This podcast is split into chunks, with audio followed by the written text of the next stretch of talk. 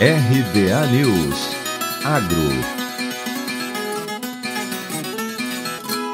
Ministério da Agricultura, Pecuária e Abastecimento lançou nesta terça-feira o Sistema Informatizado de Registro da Atividade Pesqueira para realizar o cadastramento e recadastramento dos pescadores profissionais de todo o país. Com o sistema, os pescadores poderão realizar o cadastro ou atualizar a situação profissional de forma online, além de dar início à regularização dos que estão exercendo atividade de pesca por meio de protocolo.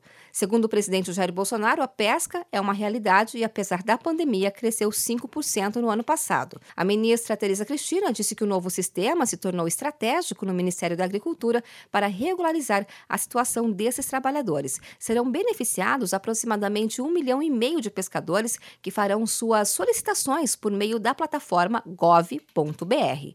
O cadastramento e recadastramento serão realizados por etapa, conforme cronograma da Secretaria de Aquicultura e Pesca. Na primeira etapa, de 7 de julho a 31 de agosto, devem realizar a atualização cadastral no sistema apenas os pescadores com inscrição como residentes no estado de Pernambuco e que tenham licença de pescador profissional na situação deferida. Todo o procedimento será realizado de forma 100% online pelo sistema informatizado do Registro Geral da Atividade Pesqueira. Os pescadores profissionais atuantes do país, seja na categoria artesanal como na industrial, vão acessar o sistema diretamente sem intermédio de associações e entidades conhecidas como colônias. Após o preenchimento de todos os dados e informações informações necessárias, o pescador receberá imediatamente a carteira de pescador em formato digital com QR Code. A segunda etapa será iniciada em 1 de outubro e vai abranger todo o território nacional para recadastramento de pescadores com licença de pescador profissional na situação deferida. O prazo para realizar